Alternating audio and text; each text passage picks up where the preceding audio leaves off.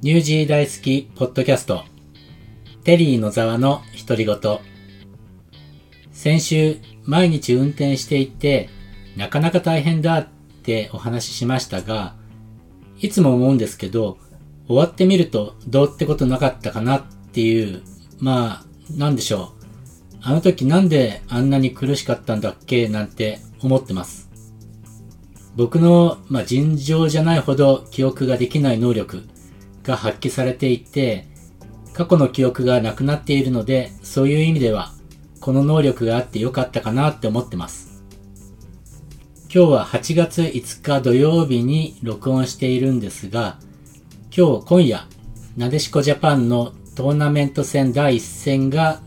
開催されます。いや、本当なでしこジャパンの快進撃続いてますよね。ハミルトンでの第一戦を見たときに、隣の日本人の、日本応援団っていうんですかね。日本応援団団長さんが、今回は優勝できそうな勢いだって言っていたことを思い出しました。僕はサッカー素人なので、試合を見ててもそんなことはわからなかったんですが、わかる人にはわかるんですよね。きっと。第1戦がザンビアと5-0で勝って、第2戦はコスタリカに2-0で勝って、第3戦は4-0でスペインに勝つという、まあ、グループ C なんですけれども、グループ C をトップで通過。そして今夜はウェリントンでノルウェーとですね、勝ってほしいです。第一戦を生で見ているだけに本当に勝ってほしい。一方、ニュージーランドはというと、ニュージーランドはグループ A だったんで、日本とは違うグループだったんですが、えー、っと、最初が1-0でノルウェーに勝って、次のフィリピンには0-1で負けて、スイスとは同点。まあ、グループ敗退という感じですね。ニュージーランドはサッカーは、うん、いまいち盛り上がらないのかなって感じです。今日はまた留学のお話をしようと思います。これまで会社の事業としての留学の見解をお伝えしてきましたが、じゃあ実際どういう留学があるのかっていう話をいくつかしたいと思います。まず留学で一番最初に思いつくのが短期留学じゃないでしょうか。学生のうちでも社会人になっても2週間から2ヶ月ぐらいの休みを使ってニュージーランドの語学学校に通ってみるってやつですね。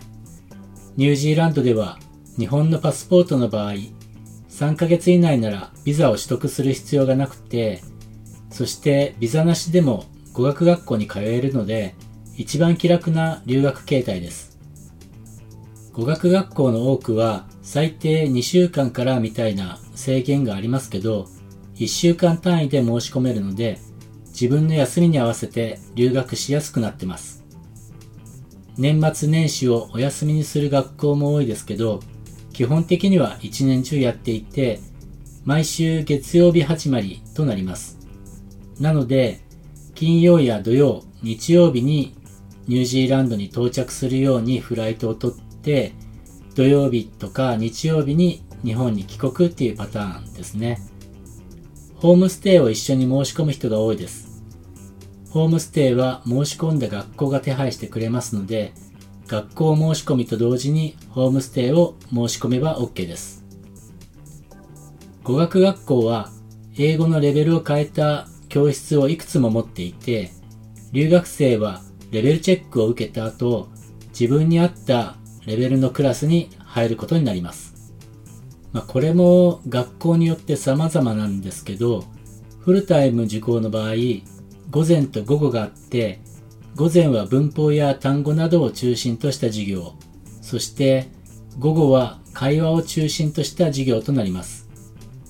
午前中に教わった文法などを駆使して午後は会話を楽しむ。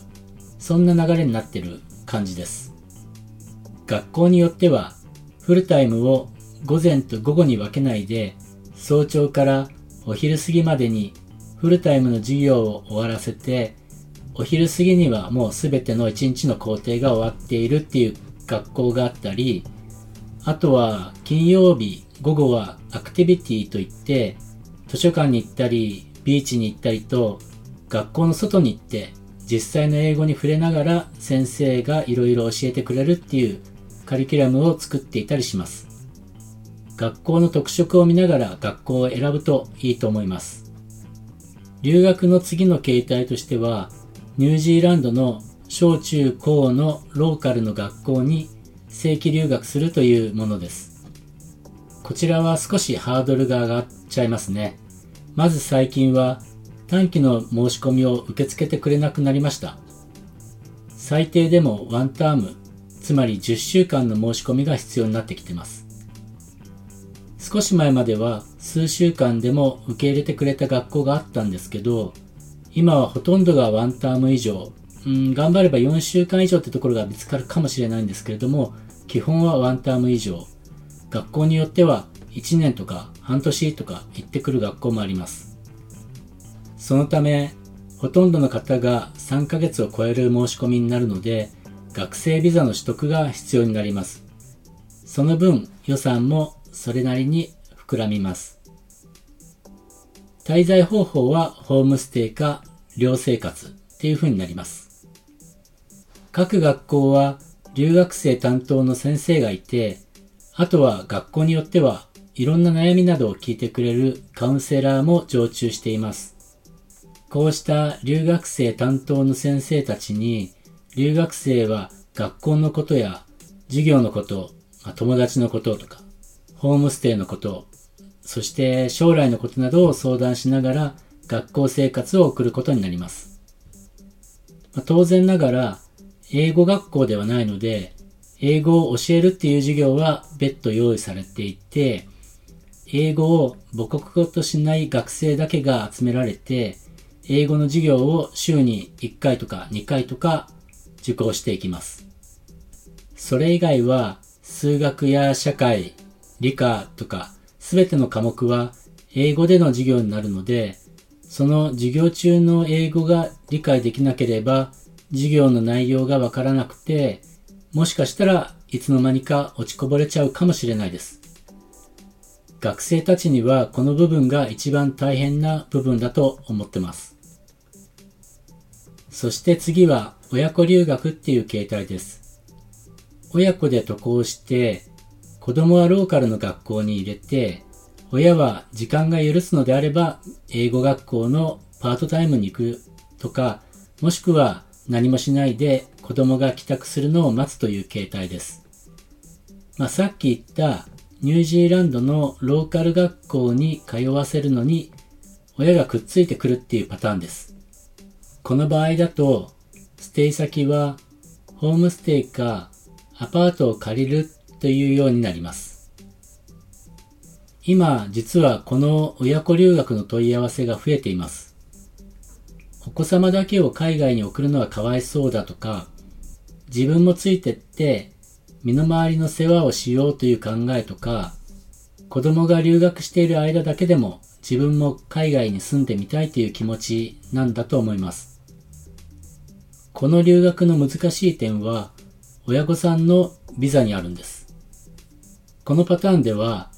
親御さんはお子様の保護者という立場の保護者ビザ、まあ、ガーディアンビザって言うんですけど、そちらを取得することになります。ガーディアンビザは、お子様の学生ビザと同じ期間だけ発行されます。まあ、そこまではいいんですけど、このガーディアンビザは基本的には働くことはできないです。申請して許可が出れば1週間あたり20時間までのアルバイトが許されるっていうこともできるんですけれども、まあ、基本的にはできないです。そうなってくると、例えばですけど、父、母、子供という家族構成で、これまで日本で賃貸物件に住んでいて、父が正社員、母と子供はニュージーランドでの生活のために家を借りる、ニュージーランドで家を借りるっていう風になってしまうと、日本とニュージーランドの家賃がダブルにかかってしまいます。そして母は働くことができないので、かなりの、まあ、お金の負担っていうのがかかってきます。僕が親子留学を希望する方と面談するときに最初に言うのがこのお金のことです。想像よりはるかに高くつくので、検討が進んでからお金のことを考えてみたらお金が足りないっていうことになってしまうと、検討そのものも無駄になりかねないので、まずはお金の話をします。なんだかいやらしい感じなんですけど、現実としてかかる費用は最初に知ってもらいたいと思ってます。あと、語学学校やローカル学校に通うときにホームステイっていう話をしましたが、今、ホームステイの受け入れ先が足りてない状況が続いているみたいです。どこの学校もステイ先確保が悩みの種って言ってました。通常、ホームステイを申し込む場合は、4週間ぐらい前に全ての手続きを終える必要があるんですけど、もう少し前倒しで処理を進めないと、もしかしたらホームステイ先が渡航直前になっても決まらないってことになっちゃうかもしれないです。どうかその点注意してください。まあ、こんな感じで留学と一言で言ってもいろんな形態があって、ビザの取得種類も違ってくるし、かかる費用も変わってきます。そして学校はいっぱいあるんですけど、どれが自分に合っているのか、自分の目的達成のためには、どの学校がいいのか、なんてことは、ウェブサイトを調べたくらいではわからないので、留学カウンセラーに相談してもらって、自分に合った学校を選びながら、留学中の心得とか、注意点とか、まあ、様々なことを教わって、有意義な留学生活にしてもらいたいと思います。ニュージー大好きでは、ビザに関しては政府認定のビザコンサルタントしかアドバイスができない法律なので、我々はできないです。でも、それ以外の学校のこと、留学中のことなどはお問い合わせください。いつでも専任カウンセラーがお答えしていきます。どうぞご活用ください。では最後にいつものイベント告知です。10月14日土曜日、クライストチャーチのリカトンパークで開催するジャパンフェスタ EX では、ボランティアの受付が開始されました。海外でのボランティアは、日本で経験できないようなことをいろいろ経験できると思います。学生さんにはボランティアの証明書も発行いたします。僕らと一緒にイベントを盛り上げてくれる人大募集です。申し込みはウェブサイトからになりますので、その URL をこのポッドキャスト説明文に貼っておきます。皆様のボランティア精神をお待ちしております。今週はこの辺で、皆様からのコメントは Twitter の DM とか、ウェブサイトのコメント欄からでも受け付けています。それではまた来週。ニュージー大好きの野沢でした。頑張れ日本